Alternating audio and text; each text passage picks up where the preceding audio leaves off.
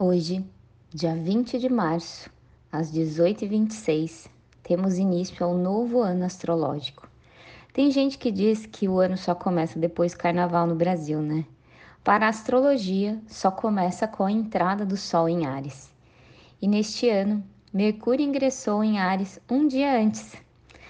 Não tem dupla mais indicada para encher a gente de coragem, iniciativa e inteligência para recomeçar o que a gente quiser. A palavra de, do início desse novo ano é renovação. O que você deseja realizar esse ano? Tudo que Peixes trouxe na intuição e no sentir, agora é hora de colocar em prática. E se você deseja começar algo, aguenta só mais um pouquinho pois amanhã, dia 21, teremos início a lua nova, mandando um recado para a gente colocar uma energia extra em algo que a gente deseja muito realizar. E tudo, todas as situações que dependem do nosso empenho e força de vontade, muito mais do que as condições externas, estarão especialmente favorecidos. No entanto, com o Sol em Ares, ficamos mais impulsivos, ansiosos, e como a mente fica muito acelerada, é importante também cuidar da saúde mental.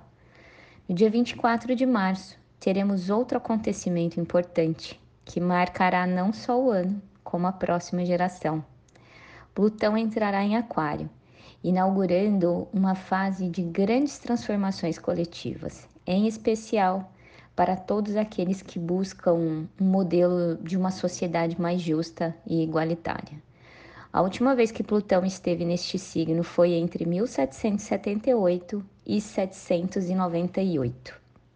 Marcou uma geração de transformações importantes, como o surgimento das bases do feminismo moderno e da, e da Declaração dos Direitos do Homem e do Cidadão. No dia 26 de março, Marte entra em Câncer e vai até dia 20 de maio. Estaremos mais voltados à proteção da nossa intimidade ou daqueles que estão mais próximos de nós. Lembrando que essa proximidade também pode trazer cobranças e conflitos. E para fechar o mês de março, a Lua entra em sua fase crescente no dia 28, com a influência do encontro de Mercúrio e Júpiter no dia 27 e de Vênus e Urano no dia 29. Isso significa que é hora de sermos mais firmes, mas sem perder a ternura, especialmente quando estamos diante de situações e projetos que começamos sobre a influência dessa lua nova que começa amanhã, dia 21. E por mais que tenhamos o impulso de querer fazer tudo, é preciso manter a calma, porque muita coisa ainda pode mudar.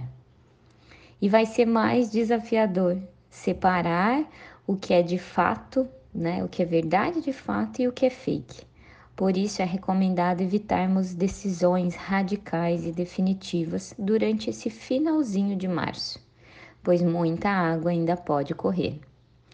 No link da minha bio e aqui na descrição do episódio, você encontra um link para solicitar as energias do mês, o material desenvolvido para te ajudar a entender ainda mais esse movimento do início do ano novo astrológico com o Sol em Ares.